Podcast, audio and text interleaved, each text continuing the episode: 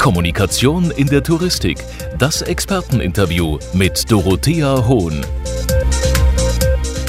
Im GCE Agenturcafé lädt die auf die Touristik spezialisierte Kommunikationsagentur Global Communication Experts Vertreter der Reiseindustrie ein, sich mit Journalisten über aktuelle Entwicklungen auszutauschen.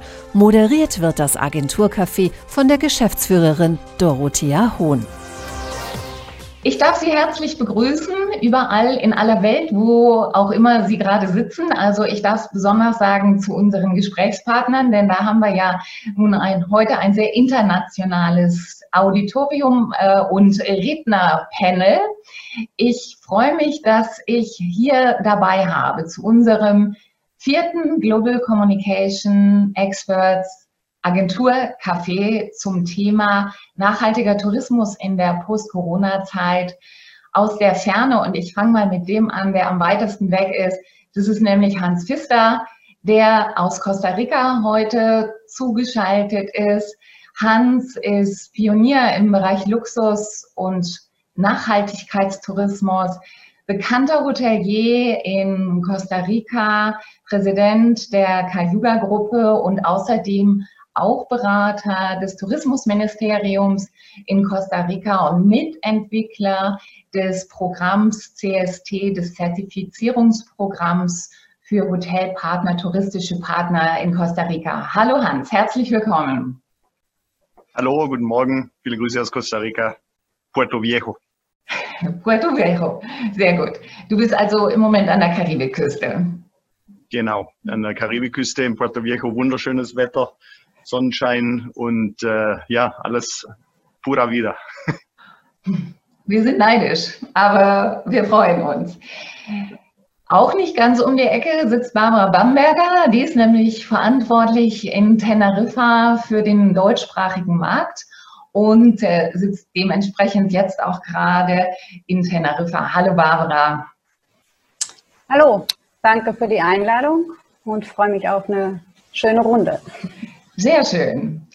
In Berlin ist uns zugeschaltet Ingo Lies. Ingo Lies ist Gründer und Eigentümer sowohl von Chamäleon Reisen als auch von YOLO Reisen, Reiseveranstalter, der sehr engagiert ist in dem gesamten Thema nachhaltiger Tourismus, hat selber verschiedene Stiftungen, unter anderem die Rainforest Foundation, sehr aktiv in diesem Bereich und herzliche Grüße nach Berlin. Hallo Ingo.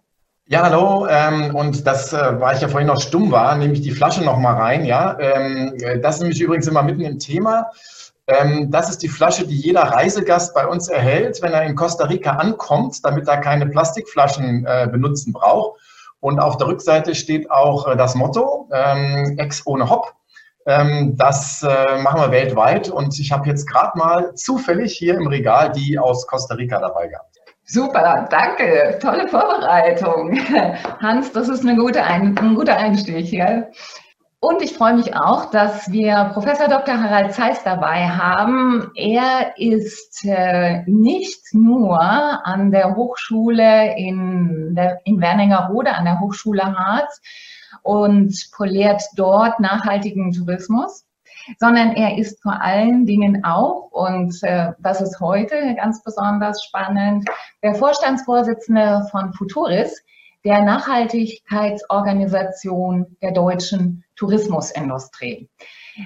Ich freue mich deshalb darüber besonders, weil wir auch als Agentur bei Futuris Mitglied sind, als einzige Agentur in Deutschland. Und äh, es ist uns ein besonderes Herzensanliegen, uns mit dem Thema nachhaltiger Tourismus zu beschäftigen.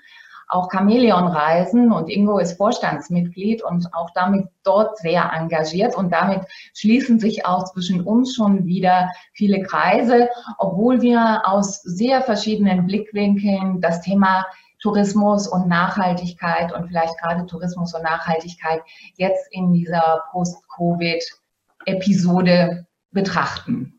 Ja, steigen wir gleich ein für alle Zuhörer. Wir wollen erstmal eine Runde machen zwischen uns allen ähm, mit ein paar allgemeinen Einblicken, einem guten Einstieg.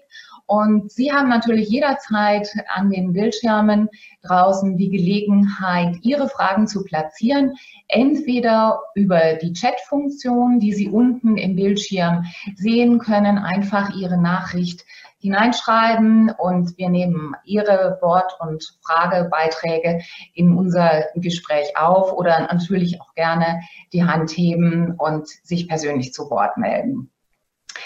Nachhaltiger Tourismus, ist das was Neues oder gibt es das schon lange? Wenn ich in meine lange touristische Vergangenheit zurückblicke, dann kann ich eigentlich nur sagen, Reiseveranstalter beschäftigen sich schon seit Jahrzehnten mit diesem Thema, mehr oder weniger erfolgreich. Eine Lufthansa zum Beispiel hat sich schon vor 30 Jahren mit klimafreundlicherem Fliegen beschäftigt, war Partner in verschiedenen Umweltschutzprojekten. Ein Land wie Costa Rica ist Pionier im Bereich Nachhaltigkeit und Tourismus. Also eigentlich gar nichts Neues, über das wir heute so sprechen. Und dennoch ändert sich gerade sehr viel und das Thema Nachhaltigkeit und Tourismus bekommt eine vielleicht ganz andere Dynamik. Darüber wollen wir sprechen und ich würde gerne anfangen mit Harald Zeiss. Harald, ich habe mal geschaut, was Futuris denn selber sagt, wie wir es auf der Webseite stehen haben. Und da steht, Tourismus ist nur zukunftsfähig, wenn er allen Beteiligten ein lebenswertes Auskommen ermöglicht und dabei die natürlichen sowie soziokulturellen Ressourcen verantwortungsvoll nutzt und künftigen Generationen erhält. Reisen und Zukunft muss nachhaltig sein. Jetzt die Frage, bekommen wir durch dieses ganze Thema Covid einen Aufschwung in diesem Denken oder ist womöglich das Gegenteil der Fall, weil im Moment ganz andere Faktoren uns mehr beschäftigen, weil ganz andere Themen stärker hereinspielen. Was ist deine Einschätzung? Was ist deine Einschätzung als Futuris-Chef oder vielleicht auch als Professor, der das Ganze etwas neutraler sieht? Ja, das ist in der Tat eine sehr spannende Frage, Dorothee. In beiden Bereichen erleben wir eine Dynamik. Also ich muss hier niemandem erzählen, dass die Tourismusbranche extrem betroffen ist vom, vom Virus und ähm, äh, sehr viele Mitarbeiter äh, im In- und Ausland sind in Kurzarbeit, sind entlassen worden, haben keinen Job, haben nichts zu tun. Äh, die Not ist auch sehr groß und ähm, äh, das Reisen eingestellt worden. Die Flieger sind am Boden. Das jetzt, heute sind die ersten in Mallorca gelandet wieder, aber das alles ist, war ein extremer Schock, der dazu führt, dass natürlich auch finanziell äh, ganz viele Unternehmen, ganz viele Leistungsträger mit dem Rücken zur Wand stehen. Und die Frage stellt sich, wie, wie, wie können die dann noch an das Thema Nachhaltigkeit denken, wenn es jetzt erstmal darum geht, zu überleben? Also dies äh, Nachhaltigkeit du hast da vollkommen recht, es, äh, seit, seit vielen, vielen Jahren äh, entwickelt es sich, aber es ist immer ein Nischenthema gewesen, Ökologie und dann kommt das Soziale hinzu und es ist ein Luxusthema auch gewesen. Und wenn, jetzt, wenn es jetzt quasi ums Überleben geht, ähm, sind viele da, die sagen, was sollen wir, was sollen wir jetzt in die Nachhaltigkeit investieren, wenn es darum geht, dass wir noch morgen da sein können. Jetzt geht es darum, Hotels zu füllen, Flieger zu füllen, und äh, schnell wieder an die Arbeit zu kommen. Und äh, das ist die, die eine Strömung. Die andere Strömung, und die sehen wir hier alle auch in, in Deutschland, ist äh, erzwungen durch den Stillstand. Ähm, sind ganz viele, viele Reisenden und äh, Menschen ähm, äh, so ein bisschen dazu verdammt, äh, langsamer zu leben und raus aus diesem schneller, höher, weiter. Und es gibt sehr viele, die sich den die Gedanken stellen, ob, ob ähm, dieses Virus nicht letztendlich auch ein Signal ist. Ein Signal, dass so wie wir im Moment leben und so wie wir die, den Planeten ausbeuten, der ja schon im Juli äh, äh aufgebraucht ist. Es gibt einen, einen Tag, an dem die Ressourcen der Welt aufgebraucht sind. Wir konsumieren gerade zwei und mehr Welten. Also dass man sagt, das ist doch ein, ein, ein denkbar äh, starkes Zeichen, zu sagen, so wie wir jetzt wirtschaften, so wie wir jetzt leben, können wir dauerhaft nicht weitermachen. Wir heute nicht und schon gar nicht die Generationen in der Zukunft. Und diese beiden Strömungen die Hilfe, ich muss überleben, schnell wieder Geld verdienen, damit wir unsere, unsere Familien ernähren können. Und die, ist das nicht ein Zeichen, wir müssen unseren Stil ändern? Diese zwei Strömungen laufen parallel. Und ich wüsste aus heutiger Perspektive noch nicht, ähm, welche Entwicklungen dann diese beiden Strömungen nehmen. Was wird da dominieren? Was wir sicherlich sehen werden, ist, dass sich die Anteile der Reisenden die sich für nachhaltige Produkte und äh, Tourismusdienstleistungen interessieren, dass der steigen wird. Aber wie viel das sein wird und wie viel wir wieder zurückfallen in das alte, bekannte Tourismusmuster, das ist immer noch ein Fragezeichen. Ja, das ist spannend. Ähm, diese Zeit hat natürlich für uns alle eine ganz besondere Bedeutung gehabt und ich glaube, jeder wird neu nachdenken und viele haben auch die Zeit genutzt, sich natürlich neu zu orientieren, sei es privat oder auch beruflich oder natürlich auch in den Destinationen. Deshalb würde ich jetzt gerne mal nach Teneriffa gehen. Barbara, Teneriffa war ja im letzten Jahrtausend eher die Insel für die älteren Menschen, die sich im Winter das sanfte Klima, die schöne Sonne, die tollen großen Hotels mit den schönen Poolanlagen gegönnt haben. Aber Teneriffa hat sich schon in den letzten 20 Jahren komplett verändert. Und Teneriffa hat jetzt gerade in den letzten Wochen diese Vor-Corona-Corona-Zeit genutzt, um noch sehr viel weiter in dem Bereich Nachhaltigkeit, nachhaltigen Tourismus zu investieren bzw. sich zu entwickeln. Gib uns doch mal ein Update. Was heißt das für eine sehr etablierte touristische Destination, die heute eine ganz andere ist, als sie es vor 20 Jahren war? Ja, also für Teneriffa ist Nachhaltigkeit absolut ein sehr, sehr großes Thema und eben nicht erst seit der Zwangspause des Covid, sondern wir arbeiten schon seit längerer Zeit, seit Jahren eigentlich, in die Richtung Nachhaltigkeit eben zu bewahren auf der Insel. Und jetzt kurz vor Covid, Januar bei der Vitor haben wir auch angekündigt, dass wir uns von Biosphäre prüfen lassen werden. Biosphäre ist das einzige internationale Qualitätssiegel, das Destinationen in Bezug auf die 17 verschiedenen Ziele zur nachhaltigen Entwicklung testet. Das wurde vorgegeben von den Vereinten Nationen in der Agenda 2030. Und in dieser Agenda sind drei von diesen SDGs, also diese Sustainable, Sustainable Development Goals, vorgegeben worden für den Tourismusbereich. Das sind ja, SDG 8, 12 und 14. Da kann ich, wenn jemand Interesse hat, näher drauf eingehen. Die sind aber auch überall bekannt eigentlich. Und wir haben uns dazu noch drei weitere Ziele vorgenommen, auf die wir auch die Insel testen lassen möchten, nämlich 16, 7 und 15. Sind insgesamt, wie gesagt, diese 17 Goals. Und das ist ein Qualitätssiegel, was natürlich nicht einfach ähm, da ist, wenn man jetzt alles bestanden hat, sondern man muss da zukünftig immer stets dran arbeiten. Das ist jetzt nicht einfach, man hat jetzt dieses, diese Prüfung bestanden und bekommt das, ähm, dieses Siegel und dann ist es gut, sondern da muss man auch in der Zukunft immer weiter dran arbeiten. Für uns ist Nachhaltigkeit absolut wichtig, gerade auch also und für unsere Situation als Insel.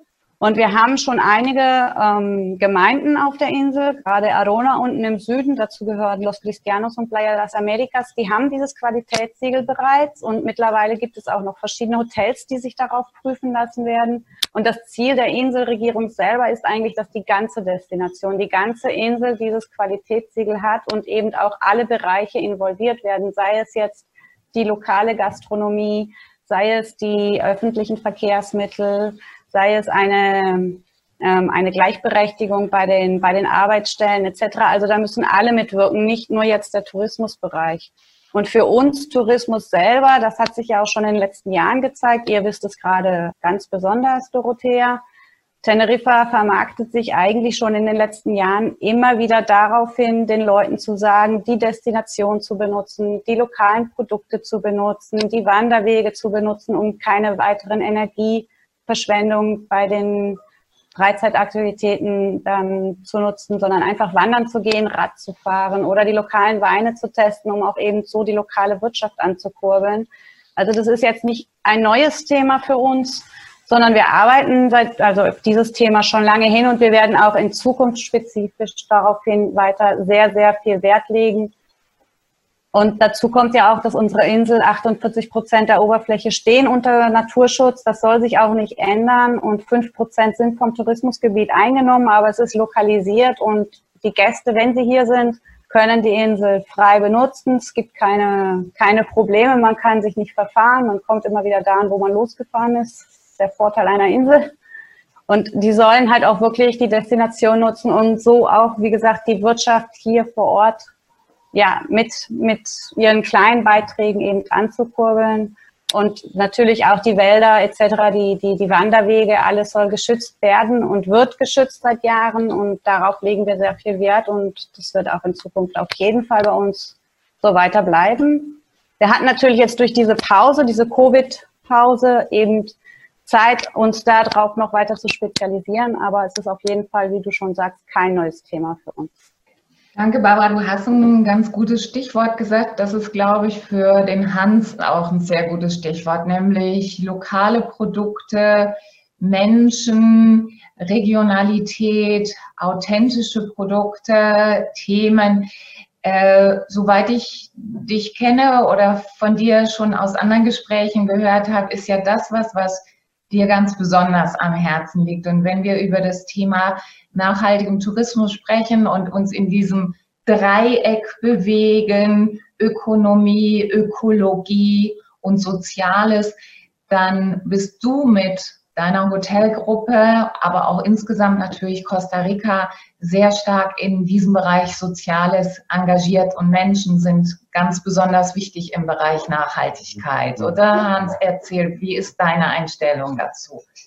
Nee, auf jeden Fall. Also ich, ich werde ja oft gefragt, so was, was ist Nachhaltigkeit für euch? Und, und für uns ist Nachhaltigkeit in erster Linie sind die Menschen und dann alles, was mit lokal zu tun hat. Und deswegen finde ich es auch ganz interessant, was Harald gesagt hat, äh, diese, diese Balance zwischen äh, die Natur hat so ein bisschen ein, ein, eine Pause bekommen, äh, aber, aber die Menschen leiden. Also äh, jetzt, äh, meine, meine Tochter hat mich das auch ganz am Anfang äh, der, der äh, der Pandemie gefragt, ist das jetzt eigentlich gut für die Umwelt oder, oder schlecht, diese Geschichte mit, äh, mit, diesem, mit diesem Coronavirus? Und meine Antwort äh, war dann so, hm, ja, einerseits wahrscheinlich schon gut, weil wir werden wahrscheinlich acht Prozent weniger CO2 ausstoßen dieses Jahr. Äh, man sieht die Geschichten von den Himalayas, die wieder sichtbar sind und die Wale, die wieder kommen und so weiter und so fort. Aber andererseits sehe ich hier äh, in Costa Rica, wie vor allem in den in den, in den Küstenorten oder, oder auch in Monteverde, in, in, in, also die, die, die Tourismusorte, wie die Leute wirklich leiden. Also, äh, dass es einfach halt gar keine Arbeit mehr gibt. Und wenn es keine Arbeit mehr gibt, dann fangen die Leute eher an Raubbau zu treiben an äh, der Natur, als wenn sie den Tourismus haben, der den eigentlich ja dann äh, des, äh, die, die Natur beschützt. Und das ist jetzt nicht nur in Costa Rica so, das ist in, wir, wir haben Hotels in Nicaragua, in Panama. Ich habe Kollegen über unsere National Geographic Unique Lodges, wo wir Mitglied sind, äh, in Afrika, die wir sagen, dass die Geschichte mit dem Poaching äh, da ganz schlimm ist und dass es, äh, wenn es so weitergeht, in zwei Jahren vielleicht keine großen Tiere mehr gibt. Und, und, und ich sehe das hier, wie die Leute, die, die, äh, die wir in den letzten 20 Jahren von, äh, von Jägern äh, oder, oder Goldschürfern zu Guides entwickelt haben und die jetzt natürlich wieder zurückgehen, weil natürlich keine Touristen mehr da sind. Deswegen ist, ist das Thema der, der, äh, der, der Menschen für uns ganz wichtig. Und deswegen sind wir momentan dabei, ich bin jetzt hier in einem unserer Hotels in, in, in Puerto Viejo, äh, sind wir momentan dabei, so schnell wie möglich, auch wenn auf kleiner Flamme, nur mit lokalem Tourismus unsere Hotels wieder zu eröffnen, dass wir den Leuten wieder etwas anbieten können, dass wir, dass wir, dass wir wieder äh, äh, mehr Leute zurückbringen können zum Arbeiten, dass wir äh, wieder lokal einkaufen können. Und das ist die andere Frage. Äh, wir, wir haben äh, mal, mal drüber gesprochen, meine, meine Geschichte, die ich so gerne erzähle über äh, äh diese, diese Sandbank im Indischen Ozean, als ich in Malediven eingeladen war auf einer Konferenz. Und da haben wir dann einen, äh, äh einen leckeren Weißwein getrunken und dann gab's gegrillter Fisch. Da habe ich gefragt, was ist denn das für Fisch? Ja, das ist Lachs. Ich, das darf ja wohl nicht wahr sein. Ich bin hier in der, in der, in der, in der, in, im Indischen Ozean und, und, und die servieren mir Lachs. Ja, ist, aber das ist halt, was halt viele Leute noch als Luxus verstehen. Und ich glaube, dass vielleicht eine Chance von dieser, von dieser Krise ist, dass das Lokale mehr in den Vordergrund kommt und dass vielleicht wirklich die Leute verstehen, dass das, was lokal ist, dass das äh, ähm, dass, dass das der wirkliche Luxus ist. Ich, ich versuche manchmal meinen Mitarbeitern zu, zu erklären, dass für einen, für, einen, für einen Deutschen oder einen Amerikaner oder einen Engländer, einen Franzose, der nach Costa Rica kommt, eine, eine, eine Früchteplatte mit Mango und Papaya und Ananas, frische Ananas, ist ein absoluter Luxus. Und meine Mitarbeiter sagen, wie? Das wächst doch hier überall. Das ist doch, das ist doch kein Luxus. Das ist doch völlig normal. Und, und das, äh, ich glaube, dass, dass dieser, dieser einfache Luxus, dass der vielleicht ein bisschen mehr am Kommen ist und dass die Leute vielleicht ganz einfachere Sachen äh, mehr, äh, mehr äh, appreciate, mehr äh, wertschätzen. Wertschätzen, genau, ja. danke. Und äh, ja, und ich, und ich glaube, das ist schon, äh, also einerseits natürlich sehr negative Folgen, aber andererseits ist die, ist die Chance da, dass, dass sich bestimmte Sachen ändern und, und, und eher aufs Positive rauslaufen. Der Ingo hat ganz heftig genickt bei dem, was du gesagt hast, gerade als das Stichwort Afrika fiel, denn neben seinen Veranstaltern hat er selber noch eine wunderschöne Lodge in äh, eine in Namibia, eine auf Sansibar und kennt sich gerade mit dem Thema Afrika gut aus. Ingo, wie beschäftigt denn diese ganze Krise die Menschen in Afrika? Was glaubst du, was Covid da im Bereich Nachhaltigkeit für Konsequenzen haben wird, Folgen haben wird, negativ, positiv? Gib uns deine Einschätzung. Ja, ähm, Hans hat schon angedeutet, ähm, je ärmer eine Region ist, umso stärker sind die Auswirkungen. Ähm, und das ist jetzt schon zu sehen. Ich habe gerade heute Nacht einen Artikel bekommen, dass man jetzt in den Nationalparks Südafrikas prophylaktisch den Nashörnern das Nashorn abnimmt, damit sie eine Chance zum Überleben, also eher eine Chance zum Überleben haben. Und ähm, das hat einen doppelten Effekt. Das eine ist, äh, die Meere mögen sich ein Stück erholen. Auf dem, auf dem Land sind es die Menschen, die den äh, Tieren schaden, entweder durch Wilderei oder, ähm, das betrifft dann eben mehr die großen Tiere, oder auch einfach durch Hunger, ähm, dass Menschen in die Nationalparks reingehen und äh, Gnus schießen, um was zu essen zu haben. Und das Thema Überleben, das kennen wir ja in Deutschland gar nicht. Ja? Wir machen so eine Kirchturmpolitik aus meiner Sicht hier. Die Bayern versuchen, dass die Touristen nicht aus Bayern rauskommen. Das war so der Anfang. Am besten nicht mal nach Österreich. Jetzt haben wir eine europäische Lösung. Die ist aber ähm, ähm, politisch begründet und nicht medizinisch. Ja? Äh, weshalb ich übrigens ganz stark dafür plädiere, dass es ein Tourismusministerium geben muss ähm, und nicht äh, das Auswärtige Amt entscheidet, wo man hin darf oder nicht aus politischen Gründen, sondern ähm, unabhängig davon aus ähm, im, im, oder es ist angesiedelt im Ministerium für wirtschaftliche Zusammenarbeit und Entwicklung. Darum geht es ja eigentlich im Tourismus, jedenfalls im nachhaltigen Tourismus. Und bei uns ganz speziell, 70 Prozent dessen, was die Gäste bezahlen, landet in dem Land, in das sie reisen. 70 Prozent, das können wir nachweisen, das ist zertifiziert über Tourzert. Und ähm, das zeigt, diese 70 Prozent fallen gerade aus. Ja, die kommen da nicht an und wir haben große Mühe, ähm, auch die sozialen Projekte, die meine Stiftungen fördern, ähm, ähm, ja, dass die Menschen, die dort arbeiten in diesen Projekten, dass die überleben, auch die Kinder und alle, die da beteiligt sind. Also das ist schon dramatisch und jeden Monat, den das länger geht, wird es ähm, schwieriger. Lokaler Tourismus mag in Costa Rica noch ein bisschen funktionieren, funktioniert in einem Land wie Namibia überhaupt nicht. Äh, die Menschen haben kein Geld, um Urlaub zu machen. Die wissen gar nicht, was Urlaub ist. Äh, das heißt, da habe ich gar keine Chance, in der Richtung was zu machen. Die sind angewiesen auf Besucher aus ähm, Europa und Amerika, der ganzen Welt. Und deswegen ist es, ist es schon ähm, ähm, eine ganz schwierige Situation. Ähm, für uns hier, ja, wir bekommen unter finanzielle Unterstützung hier und dort, ähm, aber für die Menschen in den Ländern ist es extrem.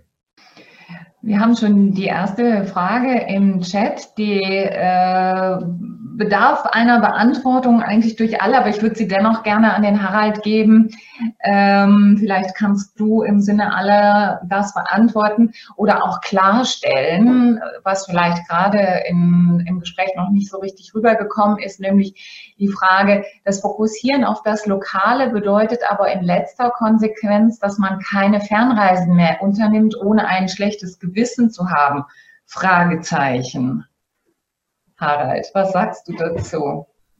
Ich, ich habe Hans so verstanden mit dem Fokussieren auf das Lokale. wie ich es auch häufig erlebt habe, ist, wenn man schon eine Fernreise unternimmt, dass man dann sich äh, lokal fortbewegt, lokale Dinge probiert, lokal einkauft mit Menschen und äh, Personen dort vor Ort sich austauscht.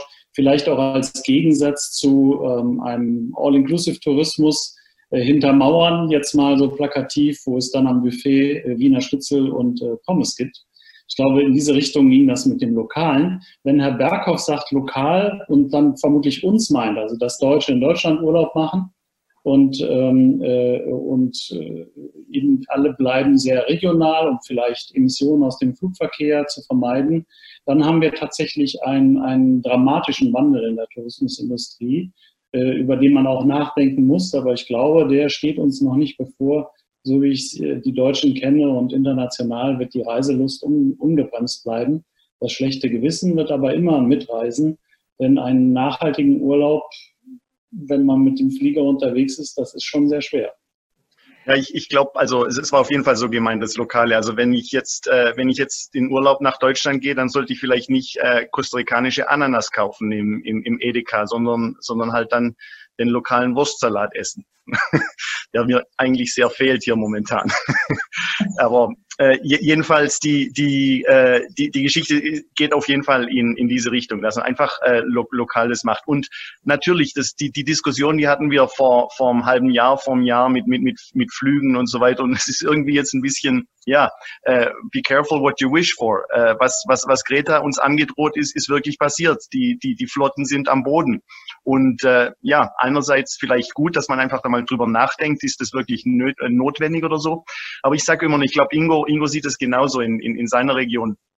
Für mich ist, ist ein gut gemachter Tourismus ist fast noch besser wie Entwicklungshilfe. Also äh, jetzt, äh, jetzt Entwicklungshilfezahlungen zu machen oder so, so Handouts zu machen. Ja gut, muss vielleicht auch sein, aber, aber wirklich ein gut gemachter Tourismus, wo, wo, die, wo die Mitarbeiter alle lokal sind, wo, wo äh, die Produkte, die konsumiert werden, lokal sind und dadurch die Natur und die und die äh, und die äh, äh, Gemeinden ähm, gefördert werden, äh, ist, ist eigentlich, was einen riesen positiven Effekt hat. Und wenn du das dann machst, das, das äh, geht dann auch wieder äh, in, in die Richtung, dass, okay, dann kommen die Flüchtling, Flüchtlinge nicht, die, die Flüchtlingsströme. Jetzt von uns in Lateinamerika, in, in Zentralamerika ist es ist Richtung USA, von Afrika ist es Richtung Europa. Äh, also von daher glaube ich, dass der Tourismus nicht nur äh, eine eine, äh, eine wichtige Rolle spielt, die Natur zu beschützen, sondern auch äh, einfach Ent Entwicklungshilfe zu betreiben. Klar, das funktioniert nicht so toll in, in einem All-Inclusive mit äh, 700 äh, Zimmern Wiener Schnitzel am Buffet, äh, der Manager, äh, Expert, äh, der äh, alle, alle äh, irgendwie importiert. Aber wenn es dann halt wirklich ein kleines, in der, in der Gemeinde verankertes äh, äh, Hotel ist, das äh, lokal einstellt, glaube ich, dass das doch, ähm, wenn es viele davon sind, und in Costa Rica sind ja äh, 90 Prozent aller Hotels weniger als 40 Zimmer, wenn das dann so, so, so, so, so sich dann aus, äh, ausbreitet, ist es dann, glaube ganz, ganz gut. Also so, so sehe ich das auf jeden Fall. Ich, ich glaube, Entschuldigung, also ich glaube, darum geht's aber auch eigentlich. Ne? Ich meine, wir haben jetzt natürlich nicht nur Hotels mit 40 Zimmern auf Teneriffa, wir haben auch wesentlich größere, aber genau darum geht es, dass eben auch die Hotels die lokalen Produkte einkaufen, um eben wiederum hier lokal die Wirtschaft anzukugeln und eben, dass man den Leuten auch wirklich beibringt, wenn sie herkommen, dass sie eben natürlich ihren, ihren Urlaub genießen sollen, aber eben auch hier vor Ort nicht nur jetzt, es geht ja bei Nachhaltigkeit nicht immer nur um jetzt die Natur zu schützen und dass man jetzt nicht unbedingt da die Wanderwege ähm, verdrecken soll, natürlich darum auch, aber es geht ja bei Nachhaltigkeit wirklich auch darum, dass eben die Menschen, die davon leben, ähm, berücksichtigt werden, dass, dass auch deren ähm, Kultur jetzt nicht irgendwie darunter leidet, nur weil eben eine Menge Leute von außerhalb herkommen, sondern dass man denen auch wirklich beibringt, ja, die Kultur wahrzunehmen vor Ort. Und das hilft dann natürlich auch wieder der lokalen Bevölkerung. Die haben ihre Arbeitsstellen, die haben keine,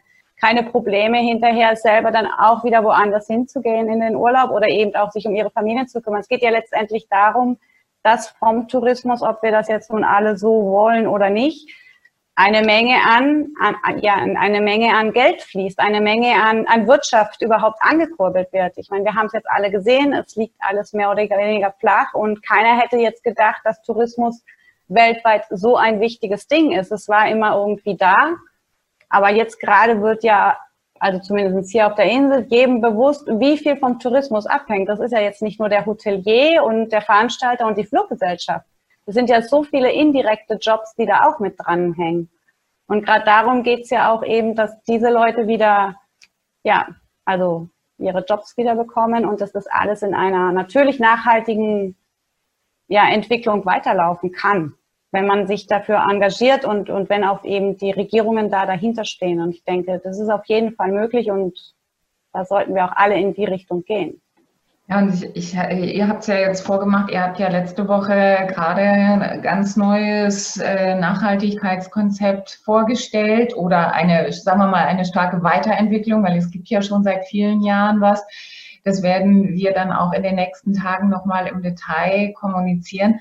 Also das, was sich da gerade tut, ähm, ist ja sehr spannend.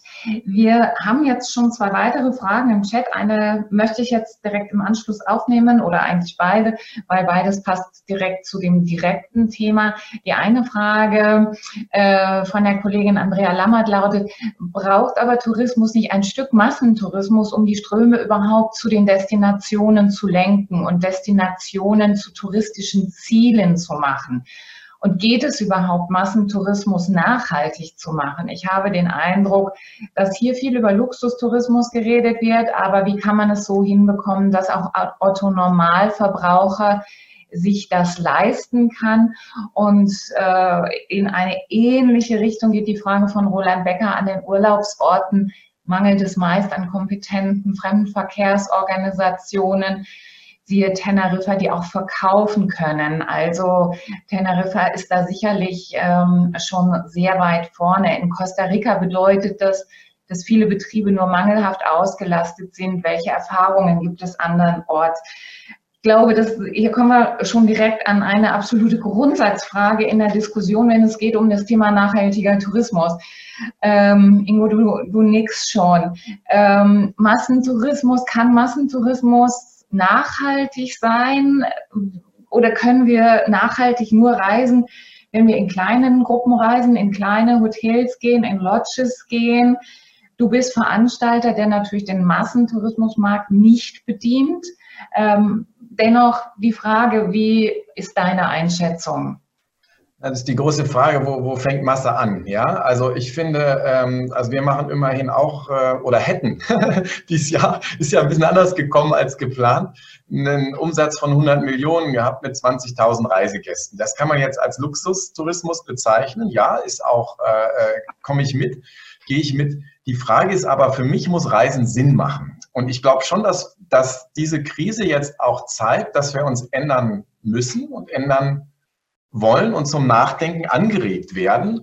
Ähm, und dass man vielleicht tatsächlich weniger reist, dass man vor allen Dingen bewusster reist, dass man vielleicht die Fernreise seltener macht, dann aber äh, intensiver und sie sich dadurch auch dann alle paar Jahre vielleicht leisten kann. Es ist, wir haben eine ganze Reihe von Gästen, die sich unsere Reisen nicht jedes Jahr leisten können, die aber sagen, ich mache lokalen äh, günstigen Urlaub und dann mache ich ab und zu eine besondere Reise, wo ähm, sowohl ich als auch das Reiseland viel von hat.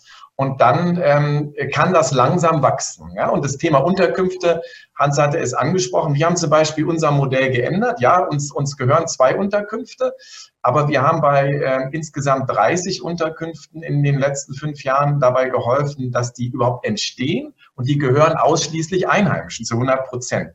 Und das ist die Wertschöpfungskette, um die es geht. Es geht für mich um eine, eine ich nenne das mal Gemeinwohlbilanz. Ja, und das ist etwas, was mehr in den Vordergrund, auch politisch, äh, gerückt werden muss. Ähm, das ist ja auch immer wieder meine, meine Kritik an ähm, Gerd Müller. Da, wenn man den Namen hört, denken viele immer noch an Fußballer ähm, und wissen gar nicht, dass das äh, unser Minister für wirtschaftliche Zusammenarbeit und Entwicklung ist. Der wird von der Politik nicht ernst genommen der wird von den Medien nicht ernst genommen und ähm, ähm, ähm, er hat keine Stimme. Er ist ein großartiger Mensch. Ich treffe ihn nächste Woche wieder. Und ich kenne auch viele Minister der afrikanischen Länder, Tourismusminister, die haben oft Tourismusministerien. Ähm, und die wissen schon um die Bedeutung und, ähm, und um das Wachstum, was schrittweise vollzogen werden muss. Und ich glaube, aus den Fehlern der, der, des letzten Jahrtausends ist schon viel gelernt worden.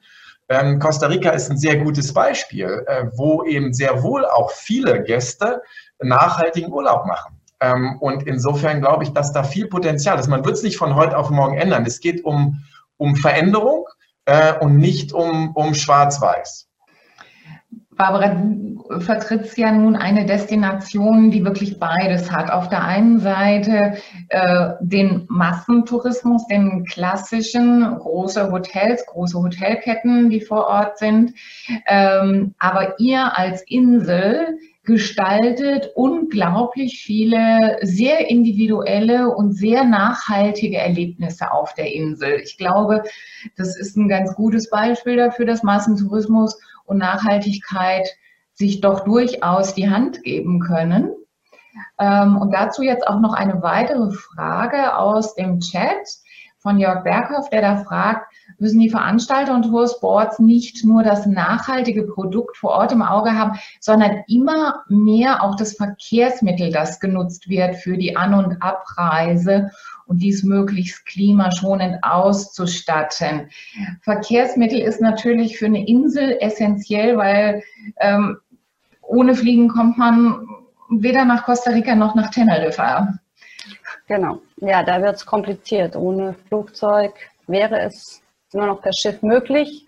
Dann haben wir auch eben die großen Schiffe, die dann, ja, da haben wir dann das Thema Meere. Was wir machen, ist als Destination, wir vom Fremdenverkehrsamt zum Beispiel, wenn wir Veranstaltungen auf der Insel auslegen, ähm, legen wir zum Beispiel sehr viel Wert darauf oder wir dürfen auch nur noch, ähm, also wir als öffentliche Firma dürfen nur Firmen unter Vertrag nehmen, die bestimmte nachhaltige Kriterien erfüllen. Das heißt, die müssen örtliche Unternehmen wiederum engagieren. Die müssen ähm, lokale Produkte verwenden. Wir messen jedes Mal, wenn wir große Veranstaltungen machen, den CO2-Fußabdruck von allen Personen, die nach Teneriffa anreisen. Das heißt, vom Abflugsort bis nach Teneriffa, alles, was wir vor Ort verwenden an, sei es Papier, sei es Kugelschreiber, ähm, sei es die Verkehrsmittel etc. Das wird bei uns berechnet von einer Firma, die misst diesen CO2-Fußabdruck und dafür wird dann berechnet, wie wir es ausgleichen können. Wir pflanzen dafür wieder auf der Insel ähm, Bäume an in bestimmten Bereichen. Also wir gleichen den CO2-Fußabdruck aus von allen Veranstaltungen, die Teneriffa, die Tourismusbehörde von Teneriffa durchführt. Das soll in Zukunft auch noch weitergehen, nicht nur für große Veranstaltungen, sondern auch ähm, für kleinere Femtrips oder Pressereisen, dass wir eben auch da die CO2 das CO2 bemessen und ausgleichen. Und wir sind dabei zu sehen, wie wir das auf den jährlichen, äh, auf die jährliche Zahl der Touristen, die nach Teneriffa kommen, auch ausrechnen können. Das ist natürlich nochmal ein weiterer Schritt. Da müssen wir noch sehen, wie wir das machen können. Das ist nicht ganz so einfach, wenn wir wissen, die Leute kommen von dort hierher. Wenn wir diese Veranstaltungen ähm, selber ja, organisieren, wissen wir, woher die Leute kommen. Da kann man es eben genau berechnen. Das andere, wenn wir es jetzt für die ganzen ähm, Touristen machen wollen, müssen wir sehen, wie wir das berechnen können. Aber der Schritt ist auf jeden Fall da und der Wille ist da, der Insel das auszugleichen. Und wenn wir keinen Platz mehr haben, um anzubauen, es gibt Nachbarinseln, es gibt Nachbarländer, also wir brauchen die Bäume nicht auf Teneriffa anzubauen, der CO2, weil das, der Sauerstoff ist für alle. Und ob wir es jetzt hier anbauen oder gerade jetzt in Portugal, als diese großen Waldbrände waren. Wir können uns auch mit denen in Verbindung setzen. Man kann das dann auch woanders ausgleichen. Es muss nicht definitiv nur hier auf der Insel stattfinden. Wir nehmen nochmal weiter aus einer äh, Frage im Chat dieses Thema oder diese Spreizung zwischen Masse, Masse, Klasse, Öko oder auch nicht auf. Da ist die Frage, Masse in großen Ressorts kann nachhaltiger gestaltet werden als Ökotourismus an gleich großen Urlaubsorten. Da benennt der äh, Kollege Roland Becker das Beispiel Rio Guanacaste äh, im Vergleich zu Manuel Antonio Kipos. Hans, das ist eine Frage, die sich damit äh, oder eine Bemerkung, die sich natürlich ganz klar an dich richtet als Mensch, der in Costa Rica viel im Bereich Umwelt Natur und Hotellerie verantwortet. Ähm, ich würde dann noch gerne eine weitere Frage für dich anschließen, nämlich die Frage, vielleicht ein bisschen ketzerisch. Ist eigentlich nachhaltiger Tourismus eine Philosophie oder ein Geschäftsmodell? Mhm. Ähm, gut, und äh, Roland, Rolands Frage zu sagen, äh, ganz wichtig, klein bedeutet nicht unbedingt, dass sie alles richtig machen. Kleine Hotels können, können viel, viel falsch machen, können äh, äh, verschmutzen, können die Mitarbeiter nicht richtig behandeln. Also das ist schon richtig. Es gibt, es gibt große Hotels und, und da äh, stimme ich Barbara zu, wenn, wenn, wenn, die, wenn die Initiative stimmt, äh, dann können große Hotels oder, oder auch Massen, Massentourismus äh, kann man schon viel richtig machen, ja. Aber ist halt leider nicht so und, und gut, die äh, Kollegen im Rio geben sich Mühe, aber, aber, aber so richtig äh, nachhaltig Ökotourismus würde ich jetzt nicht sagen, äh, das, was, da, was da abläuft in, in, in Guanacaste. Aber gut, das ist ein Thema, da können wir, können wir lange drüber sprechen. Sprechen wir über, über die zweite Frage äh, in Sachen, ist, ist äh, Nachhaltigkeit ein Geschäftsmodell? Äh, für mich ist es, ist es äh, eigentlich kein Geschäftsmodell. Für, für mich ist es einfach, ähm, wir machen Nachhaltigkeit, weil wir einfach glauben, das ist das Richtige. Ich, ich, bin, ich bin 1994 nach Costa Rica gekommen, nachdem ich in den USA studiert habe, habe meine Frau da kennengelernt, sie ist Costa Ricanerin. Und mein erster Job war, äh, das Hampton Inn am Flughafen zu eröffnen. Äh, und es ist jetzt natürlich null äh, äh, Nachhaltigkeit äh, irgendwie in, den, in dem Modell gewesen, äh, die Styrofoam-Becher äh, am Frühstücksbuffet und, und alles. Und ich kam in dieses Land, wunderschöne Land, bin da gereist, habe gesagt, wow, das ist ja unglaublich, aber, aber irgendwas, irgendwas stimmt hier nicht. Und da habe ich damals schon äh, so im Jahr 95 dieses äh, unser erstes Nachhaltigkeitsprogramm eingeführt, das heißt äh, Pienza Verde. Und dadurch wurde äh, das Tourismusministerium aufmerksam auf uns und dadurch hat sich dann auch unter anderem den, der, der, die Zertifikation entwickelt. Und ich glaube, dass es dann einfach so ist das, dass es, dass es einfach Leute gibt, die, die an das Modell glauben und dann vielleicht noch das Know-how mitbringen, um das dann umzusetzen. Äh, weil oft ist es so, dass dann, dass dann erfolgreiche äh, äh, Unternehmen sagen, okay, äh, hier im Boardroom, jetzt müssen wir Nachhaltigkeit machen, aber niemand ist da so richtig äh, so richtig drin und sagt, ja, niemand äh, glaubt da eigentlich so richtig dran. Es wäre zwar das Richtige zu machen. Äh, und ich glaube, da, da hat man schon gesehen, wie, wie Sachen dann auch ziemlich schief gehen können und dann ganz schnell von einer Marketing-Strategy zu, zu Greenwashing äh, abdriften und, und, und das Ganze dann ja einfach nur, ähm, nur, nur, nur, nur ein Programm war, das dann halt ge, ge, gescheitert ist. Von, von daher sage ich auch immer in meinen Meetings mit dem ICT, Leute, wir sollten nicht Costa Rica äh, äh, bewerben, also in der Promotion sagen, wir sind nachhaltig, wir sind sustainable, weil wir natürlich auch viele Fehler machen. Es gibt in Costa Rica Sachen, die laufen absolut nicht gut, ja, die, die, die, die müssen wir verbessern. Deswegen sind wir nicht nachhaltig. Wir machen zwar das Beste, was wir können, aber wir sind nicht wirklich hundertprozentig nachhaltig.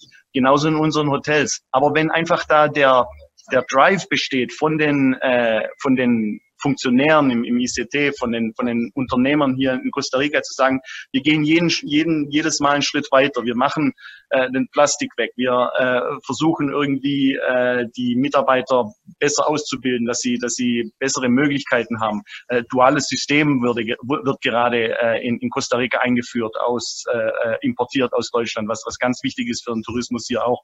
Und wenn wir einfach in diese Richtung gehen, dann glaube ich, dass das schon, äh, schon einen, einen positiven äh, Impact haben kann auf, auf, auf das ganze Land oder auf die ganze Destination.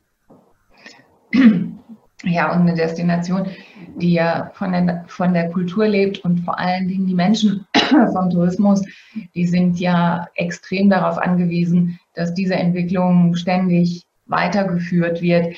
Hans, noch eine Zusatzfrage an dich äh, und da schließt sich vielleicht der Kreis zum Anfang. Wir haben die Spreizung zwischen Massentourismus. Ähm, ihr seid aber natürlich in einem sehr hochwertigen Segment unterwegs. Ähm, wie passen denn wirklich Luxus und Nachhaltigkeit zueinander? Mhm. Ähm, also ich, ich glaube, die passen ganz gut zueinander, weil, weil es halt wirklich auch oft so ist, dass, dass Leute, die gut gebildet sind und dadurch auch äh, Geld haben, äh, weil, weil sie ihre Bildung irgendwie umsetzen konnten in, in, äh, in einen guten Job oder in eine Firma gegründet oder so, dass die eigentlich das Thema Nachhaltigkeit äh, oft, oft sehr gut verstehen. Und äh, äh, die, die, was wir eigentlich machen wollen in unseren Hotels ist, an diesen, an diesen Luxustourismus ranzukommen, weil wir glauben, dass wir da viele Entscheider oder äh, in, in unseren Hotels haben, den wir dann praktisch äh, lehren können, wie es, wie es, wie, wie man Tourismus äh, äh, nachhaltig machen kann. Und wir haben in allen unseren Hotels so ein Programm, äh, wo, wo es gibt keine Türen, die irgendwie verschlossen sind. Jeder Tourist kann auf eine Tour gehen mit uns. Ich, ich mache das oft persönlich, nehme die Touristen und zeige ihnen die Küche und die Waschküche und äh, wo, die, wo, die, äh, wo die Mitarbeiter essen und äh, Maintenance und alles und zeige ihnen das und erkläre ihnen, was es bedeutet, ein Hotel nachhaltig zu führen.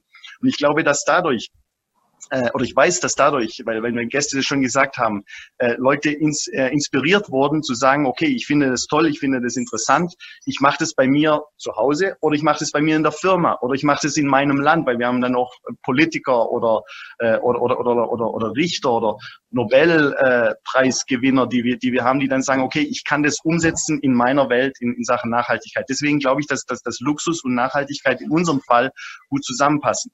Andererseits äh, ist es natürlich dann auch so, die, dann werde ich oft gefragt, ja, ihr könnt es mit der Nachhaltigkeit im Luxustourismus machen, aber was ist mit Massentourismus? Was ist mit einem anderen Tourismus? In Costa Rica haben wir ganz tolle Programme hier, äh, diesen Turismo Rural Comunitario, wo also äh, die, die Gäste dann reisen können und mit Familien wohnen können in, in Fincas und so und auch wirklich ein, ein hoch äh, klassigen Tourismus machen können, äh, aber auf ein super äh, niedriges Budget jetzt im, im, im Vergleich. Aber die Erfahrung ist, ist, ist einmalig. Also äh, da, da muss ich sagen, da haben die, die, die Kollegen in, in diesem Segment in den letzten Jahren wirklich ganz tolle Sachen gemacht und auch wurde von, von ICT, von, von Costa Rica gefördert. Und, und ja, ich, ich glaube, dass, äh, dass deswegen äh, das, ja, also Luxus und, und, äh, und Nachhaltigkeit für uns äh, passt zusammen. Ist, wir, wir versuchen da diese Symbiose zu erstellen und ja, arbeiten da jeden Tag äh, hart dran, das umzusetzen. Wir haben jetzt schon ein bisschen über die Gäste gesprochen. Ingo, du bist ja auch jemand, der sehr gerne seine Gäste an die Hand nimmt und mit sehr viel persönlichem Engagement äh, Leute an das heranführt, was du ihnen gerne zeigen möchtest. Du beginnst, bedienst mit deinen zwei Veranstaltern auch unterschiedliche Zielgruppen. YOLO ist eher was für die ich sag mal 20 bis 40-Jährigen und die Chamäleons sind ein bisschen reiseerfahrener. Ähm, wie siehst du das aus den verschiedenen Perspektiven? Ist das Thema auch in den unterschiedlichen Altersgruppen unterschiedlich in der Wahrnehmung? Also ich habe ich hab eigentlich den Eindruck, äh, kaum noch. Es ist eigentlich in allen Altersgruppen angekommen, dass, dass Nachhaltigkeit ähm, wichtig ist und ähm, ich finde, dass die Touristik bisher zu wenig Rezepte öffentlich gemacht hat, dass das zwar bei den Veranstaltern und auch in der Wissenschaft schon lange diskutiert wird, aber ähm, mir, also wenn ich jetzt an den Bereich Ernährung denke, dann ist äh, sehr umfangreich Bio-Companies ähm, und wie sie alle heißen und, und ähm, Bio-Essen nenne ich es mal im weitesten Sinne, ähm, in die Masse gekommen. Neueste Entwicklung äh, ist die Autoindustrie, die sich jetzt verändert. Äh, massiv werden wir in Kürze ähm, Autos haben, die äh, elektrisch fahren. Das löst nicht alle Probleme, ist mir völlig klar, aber es ist eine Entwicklung. Die Touristik entwickelt sich aus der Wahrnehmung der Bevölkerung ziemlich wenig. Ähm, da gibt es Nischenanbieter, aber die großen Anbieter ähm, thematisieren oder es wird ihnen auch nicht ernst genommen, das wenig. Und ich finde auch, dass momentan Chancen verpasst werden, wenn ich daran denke, dass die Lufthansa jetzt gerade sehr viel Geld vom Staat geliehen bekommt und der Staat aber keine Vorschriften macht in Bezug auf ähm, eine nachhaltigere Ausrichtung, obwohl die Lufthansa da schon sehr viel tut, wie du es auch eingangs sagtest. Aber das wäre eigentlich eine wunderbare Chance gewesen, das noch weiter voranzutreiben ähm, und da auch sich zu trauen, seitens der Regierung ähm, äh, Vorgaben zu machen, Nachhaltigkeitsgesetze auch zu erlassen. Vielleicht ist es erstmal auf einem niedrigeren Niveau, als man sich das wünscht. Oder manche Veranstalter sind vielleicht schon ein paar Schritte weiter. Auch manche Destinationen sind weiter als andere. Keine Frage. Aber so könnte man voneinander lernen. Deutschland ist Vorbild in vielen Ländern, in vielerlei Hinsicht. Frau Merkel schreibt sich Nachhaltigkeit gerne auf die Fahne, aber jetzt wäre eigentlich genau die Gelegenheit, da auch, auch konkret etwas zu zeigen. Und Flugzeuge, äh, ähm, da haben wir schon gesagt, kommen wir nicht drum herum, ähm, aber das sollten wir versuchen, stärker ähm, ähm, ja auch, auch mit zu reglementieren. Und dann wird das auch sich auswirken. Du kriegst positives Feedback. Ähm, es schreibt jemand, Herr Dies hat so recht in allem, was er sagt. Das ist gut zu hören. Wir haben von Roland Becker eine Projektanfrage an Futuris. Äh, Harald, das ist eine Frage, die an dich gehen wird. Ähm, er hat die Hand gehoben und schreibt nicht, sondern spricht jetzt, glaube ich, einfach mit uns. Das wollte ich mal versuchen. Ganz herzlichen Dank. Ja, ich habe mir in Vorbereitung zu diesem Webinar mal die Futuris-Webseite angeschaut und habe gesehen, äh, dass Projekte äh, umgesetzt werden können. Und ich habe da ein ganz konkretes Anliegen. Äh, so wie ich es erwähnt habe, gibt es in Costa Rica kaum kompetente Fremdenverkehrsorganisationen. Also im Sinne einer Kurverwaltung oder einer Allgäu-Net, wie wir es in Deutschland haben, die auch verkaufen können. Und das sind erhebliche Zahlen, die verloren gehen. Ich habe mal eine Schätzung gemacht für Manuel Antonio Kepos. Äh, die geht bis zu 100.000 Dollar pro Tag, die nicht verkauft werden. Äh, natürlich äh, im, im Bereich der, der Hotellerie und der Unterkünfte. Wenn wir auch nur einen Teil davon umsetzen könnten, mit Nachhaltigkeit und so weiter, dann wäre Manuel Antonio Kepos und Costa Rica sehr geholfen. Es ist leider sehr, sehr schwer, die Menschen hier davon zu überzeugen. Nebenbei ein ganz dickes Lob an den Hans Pfister. Ich kenne ihn und äh, ich kenne einige seiner Projekte und freue mich, äh, dass er damit so erfolgreich ist. Ich würde mich freuen, wenn er mit seinem Hotel in Manuel Antonio die äh, äh Bestrebung einer, einer Fremdenverkehrszentrale unterstützen würde. Und jetzt an äh, Herrn Zeiss. Äh, was kann Futuris, was könnte man mit Futuris anstellen, um so eine Fremdenverkehrszentrale auf die Beine zu stellen? Ja, vielen Dank, Herr Becker. Harald, es gibt schon ein Projekt in Costa Rica, aber das hat natürlich äh, eine ganz andere Ausrichtung. Äh, siehst du sowas in Zukunft? Ja, also erst einmal bin ich froh, dass es äh, Menschen wie Herrn Becker gibt, die sich Gedanken machen und die Ideen haben und Vorschläge.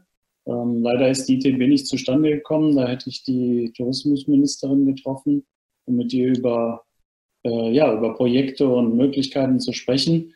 Ähm, ich, ich würde sagen, weil das, ich, nicht ganz, ich bin noch nicht ganz durchgedrungen, was genau geschehen soll, ob das eher ein Trainingskonzept ist oder ein Organisationskonzept. Aber grundsätzlich, lieber Herr Becker, sind wir offen für Anregungen. Ähm, ich weiß nicht, ob ich, ja, schreiben Sie mich an oder schreiben Sie Futuris an. Wir haben ja sogar auf der Website auch ähm, einen extra Reiter, Projekte einreichen. Also wir stehen für alle zur Verfügung, die spannende Ideen haben.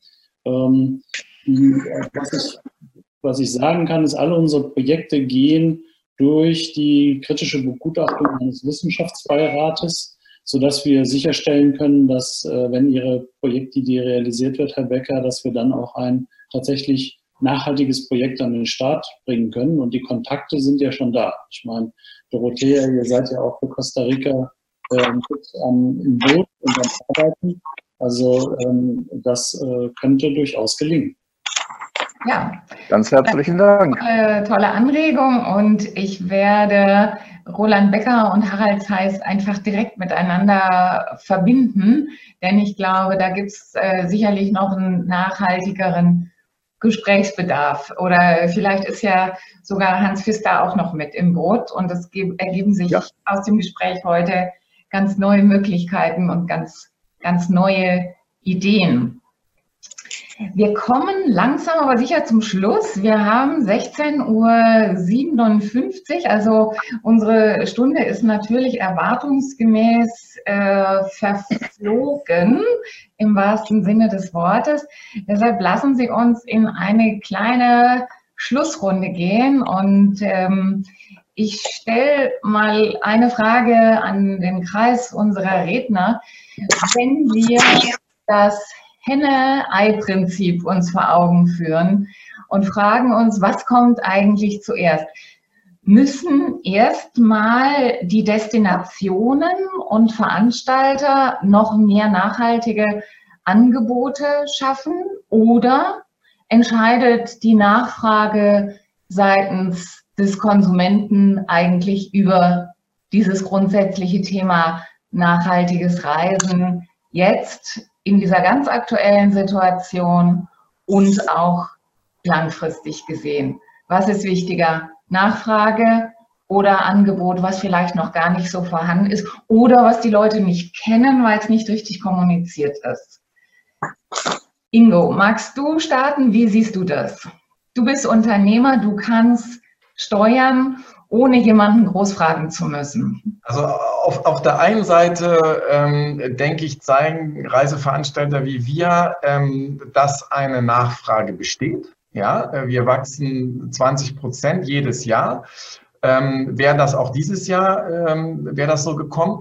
Ähm, aber ich bin, ähm, ich bin trotzdem der Meinung, dass das Angebot zu gering ist, dass die Menschen viel weiter sind als die Angebote, ähm, dass äh, es immer noch ziemlich viel äh, Greenwashing gibt, nenne ich das jetzt mal. Also ähm, und das liegt aber an uns Reiseveranstaltern, auch den Großen, ähm, deutlicher zu machen, was sie tun und das auch nachzuweisen. Ja, ich gebe noch mal ein Beispiel, was wir tun, was auch sehr real ist und, und anfassbar. Jeder, der mit Cameron oder YOLO eine Reise macht, bekommt ein Zertifikat über 100 Quadratmeter Regenwald. Das machen wir über unsere Stiftung in Ecuador, war übrigens ähm, früher äh, über den Regenwald der Österreicher in Costa Rica, ähm, wo äh, im Endeffekt ein Teil eines Nationalparks äh, erweitert wurde, Piradas Blancas im, im, im Süden Costa Ricas. Also ähm, ähm, das sind, und da, da bekommen die Leute ein Zertifikat, da steht eine Nummer drauf, da gehen sie auf die Website, da können sie ihr Stück Regenwald sehen und das kaufen sie mit der Reise mit. Und es gibt andere Initiativen anderer Reiseveranstalter und ich glaube, dass das jetzt Bereich Natur, ein Stück CO2-Ausgleich, ähm, ähm, hier geschaffen wird. Im Chat wurde gerade Thema Müll angesprochen, finde ich sehr richtig. Ich hatte vorhin dieses Eingangs, vielleicht habt ihr es nicht gesehen, meine Costa Rica-Flasche. Ähm, ähm, also Plastikmüll vermeiden. Äh, und da braucht es richtige Konzepte. Es gibt ein ganz tolles Futures-Projekt, da würde ich fast direkt an Harald überleiten wollen, äh, auf Mallorca, was, was äh, auch, auch äh, wirklich ähm, Erfolge hat. Und das muss aber kommuniziert werden. Ähm, das sind die Sachen, die, die, die der, der Kunde, früher wollte man das nicht sehen. Das hat er nie interessiert. Das sollen die den Müll machen, mir doch egal. Hauptsache, ich sehe den nicht. Heute ist anders. Bewusstsein ist sehr viel größer geworden äh, und es wird viel zu wenig gezeigt. Ähm, und die Angebote müssen verstärkt werden. Der Verbraucher ist weiter, als wir glauben. Danke, ja, das war schon eine gute Überleitung an Harald. Es gibt das tolle äh, Plastikmüllvermeidungsprojekt auf Mallorca, was seit ähm, fast anderthalb Jahren läuft. Harald, vielleicht magst du kurz darüber berichten.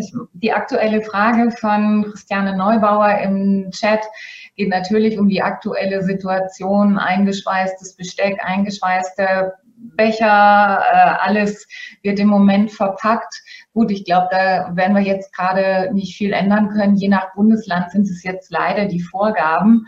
Wir hoffen nicht, dass sich das in irgendeiner Form weiter durchsetzt. Harald, erzähl kurz zum Projekt und wie ist deine Einschätzung zum Thema Nachfrage, Angebot? Ja, vielen Dank, dass ich die Möglichkeit bekomme, kurz ein Projekt zu beschreiben. Es ist ein sogenanntes Branchenprojekt, das heißt, alle unsere Mitglieder äh, aus ganz unterschiedlichen ähm, äh, Bereichen der Branche äh, fördern das Projekt auf den Balearen mit Fokus äh, Mallorca. Was tatsächlich etwas Wehmut hervorruft, ist, wir haben sehr viel Zeit daran investiert. Im Moment ist das Projekt ausgesetzt aus den bekannten Gründen. Und parallel, das, was Christiane Neubauer aufführt, wird jetzt überall en masse, also wir kämpfen ja um jeden Strohhalm dort und jetzt werden die im Grunde, werden die Strohhalme noch in, in Plastik verpackt, so nach dem Motto. Also es ist schon sehr bitter, wenn man sieht, wie ähm, Kleinigkeiten, ich war mit der Bahn jetzt seit langem mal wieder unterwegs, wo alles dann mal auf Porzellan und, und Glas und so umgestellt wurde und jetzt ist wieder alles äh, in, in Wegwerf und jemand geht durch den Zug und wischt und macht und es werden Riesenmengen Müll an jedem Stopp ausgegeben. Also es ist wirklich, wirklich bitter, wenn man das sieht, aber hoffentlich äh, selbstverständlich nicht unsere, unser Leben, wie wir es leben werden. Wir werden das Projekt auf äh, Mallorca sofort wieder starten, sobald die Möglichkeit besteht und ähm, starten dann auch in der Kommunikation, wo wir unsere äh, Mitglieder darum bitten, äh, das äh, voranzutreiben. Äh, Ingo macht das ja sehr gut vor, dass man darüber spricht, denn tue Gutes und rede darüber ist ja ein bekanntes Sprichwort. Ich bin da sicher, dass, äh, dass wir das gemeinsam hinbekommen. Was die Entwicklung betrifft, ja, wir haben ja hier, glaube ich, sehr viele Journalisten, die teilnehmen. Und ähm, ich würde appellieren, liebe Journalistinnen und Journalisten, ihr habt auch viele Möglichkeiten. Denn äh, letztendlich stellt ihr ja die Verbindung her, auch äh, zwischen Gästen und äh, den Veranstaltern oder den Destinationen und immer wieder auch auf die Themen hinzuweisen, auf, ähm, auf äh, Projekte hinzuweisen, auf Engagement. Ähm, hier stand ja im Chat, ich war auch mal für die TUI zuständig. Sicherlich ist die TUI jetzt nicht der nachhaltigste Reiseveranstalter, den es gibt, aber die TUI macht auch eine ganze Menge mit sehr klaren Vorgaben an CO2-Emissionen, äh, an Gelder, die in Entwicklung in junge Menschen und so gesteckt werden. Und das ist, äh, ist kein Greenwashing, sondern ist tatsächlich umgesetzt. Es ist manchmal nicht ganz einfach, ähm, äh, die Gäste zu erreichen. Wir müssen einfach immer wieder dranbleiben und, ähm, und es vielleicht auch so sexy machen, äh, dass alle das gerne lesen und, und umsetzen wollen. Das wäre mein großer Wunsch, denn Darum geht es ja hier und heute. Wir werden mit einem alten Modell des Konsums werden wir nicht in die Zukunft kommen. Wir müssen äh, das umstellen. Und das gelingt nur, wenn wir auch alle mit einbinden. Die Destinationen, die Menschen vor Ort, aber auch die Leistungsträger, die Airlines können noch viel mehr machen und die, das echt magere, der magere Aufschlag der äh, ICAO mit Corsia, wie sie das regeln wollen mit ihren Emissionen, das ist alles noch nicht genug. Da ist noch viel Luft da oben, da geht noch mehr und wir müssen das gemeinsam stemmen. Und das werden wir von Futuris Seite mit in Angriff nehmen, aber alleine können wir das nicht schaffen. Insofern sind wir auf alle angewiesen und ja, lasst uns da in diese Richtung weitermachen. Ja, und deshalb freut uns natürlich auch, dass wir heute so großes Interesse seitens der Medien haben. Das beweist ja, dass dieses Thema uns alle betrifft und uns auch alle interessiert. Ich gehe in der Schlussrunde an unsere zwei letzten Sprecher, gehe an die Barbara. Barbara, Henne-Ei, Produkt, Angebot und Nachfrage seitens der Gäste. Produktangebot auf Teneriffa in Bezug auf nachhaltige Projekte ist groß. Wie siehst du die Nachfrage?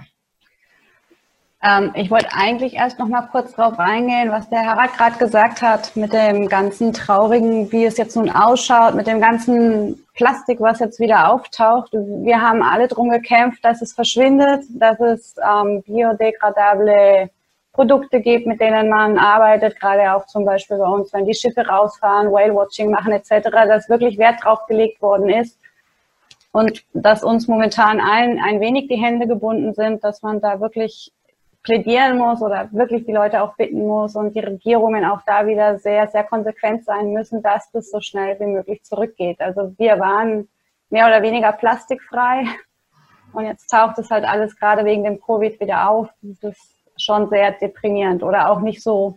Man war sehr erfreut oder sehr froh darüber, dass es jetzt geklappt hatte, endlich dieses ganze Plastikthema mehr oder weniger in die Schienen zu, zu, zu bewegen und jetzt ist es halt wirklich ja, so ein kleiner Dämpfer, ne, den, den wir alle nicht toll finden.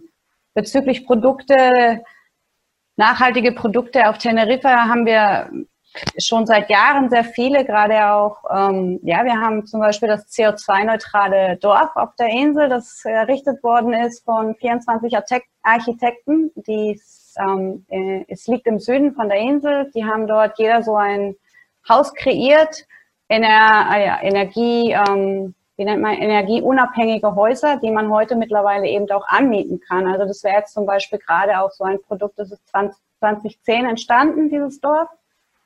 Ähm, das wäre jetzt zum Beispiel auch was, wir, das, wir, wir, wir kündigen das immer wieder an, aber irgendwie geht es vielleicht auch in der Masse unter oder vielleicht suchen dann auch die Leute wieder was ganz anderes oder wollen dann doch vielleicht nicht ganz so autark ihren Urlaub verbringen. Mm, ja, also Angebote auf Teneriffa haben wir, wie gesagt, viele, auch gerade eben in die Nachhaltigkeit, sei es jetzt da die Sterne zu beobachten, weil wir einen der saubersten Himmel auch haben. Zum Beispiel der Himmel über Teneriffa ist geschützt. Die Flugzeuge dürfen nicht über den Nationalpark fliegen. Die müssen um den Park herumfliegen und deswegen gibt es keine Luftbewegungen. Es gibt auch keine Lampen oben im Nationalpark auf 2100 Metern. Ist vielleicht auch nicht so bekannt, dass es eben die Möglichkeit gibt, dort die Sterne wirklich so zu beobachten die Wanderwege auf Teneriffa, wir haben 1500 Kilometer Wanderwege auf Teneriffa. Das ist so viel wie von Nord bis Süd und Ost nach Westdeutschland zusammengerechnet in Kilometern. Also das ist vielleicht auch nicht so bekannt. Jeder denkt vielleicht an Teneriffa wirklich immer noch. Hm, ja, da waren meine Großeltern oder meine Eltern in den Flitterwochen, da fliege ich jetzt halt nicht mehr hin und es gibt nichts Interessantes dort für mich. Und ich bin seit 2003 bei der Tourismusbehörde und ich, mein Speech wiederholt sich jährlich und jährlich, dass Teneriffa jetzt nicht wirklich die Überwinterer-Destination in dem Sinne ist, wo wirklich nur ja, Oma und Opa da ihren Winter aus Deutschland verbringen, sondern dass wirklich viel getan wird für junge Leute, viel getan wird in Richtung Nachhaltigkeit, dass man auch ja, in Nachhaltigkeit Spaß haben kann in seinem Urlaub. Ja, also man, man, man muss jetzt nicht nur immer ähm, konsumieren, konsumieren, konsumieren, um Spaß zu haben. Und ja, was war zuerst oder was muss zuerst da sein? Produkte sind da und wir wissen, die Nachfrage ist da. Vielleicht müssen wir als Destination einfach mal lernen, das besser zu, ja, genau, das besser irgendwie zu kommunizieren. Ich kann die, also die, die Frage ist echt kompliziert, muss ich sagen. Ja, die Frage ist kompliziert, aber das ist, glaube ich, die Frage, die uns alle extrem beschäftigt. Und äh, wir arbeiten seit zehn Jahren zusammen und kommunizieren auch seit zehn Jahren nichts anderes als Nachhaltigkeit, Aktivität, Outdoor. Und äh, trotzdem sind alte Bilder im Kopf, so wie wahrscheinlich eine Dominikanische Republik, die auch wunderschön ist, aber nie von ihrem All-Inclusive-Image runterkommen wird. Ähm, alles eine große Herausforderung.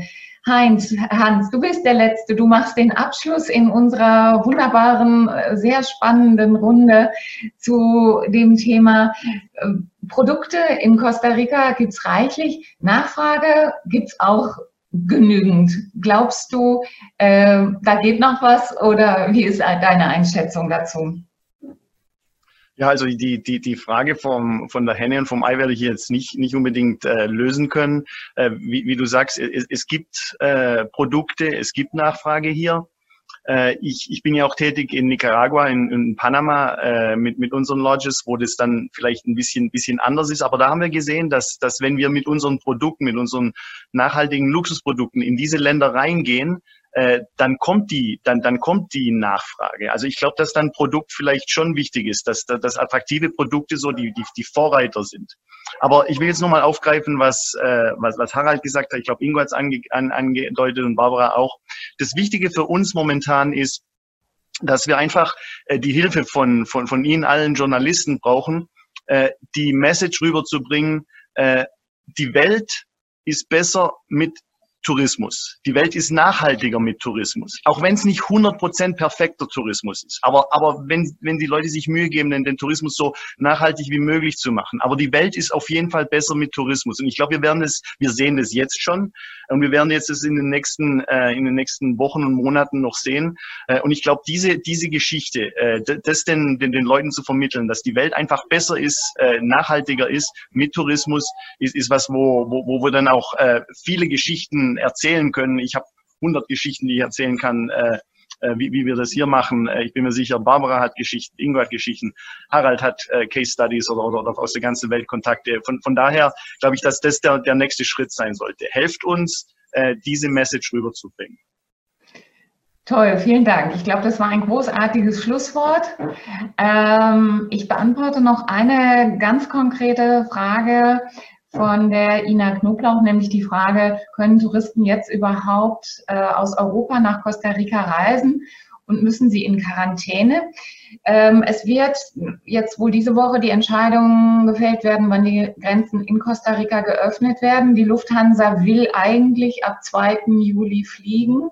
Aber aufgrund der Entscheidung unseres Außenministers, ja die Reisewarnungen, für Länder außerhalb des Schengen-Abkommens, EU-Länder, bis auf den 31. August zu verlängern, haben wir jetzt gerade aus Deutschland heraus das Problem, dass wir wohl doch noch nicht fliegen können.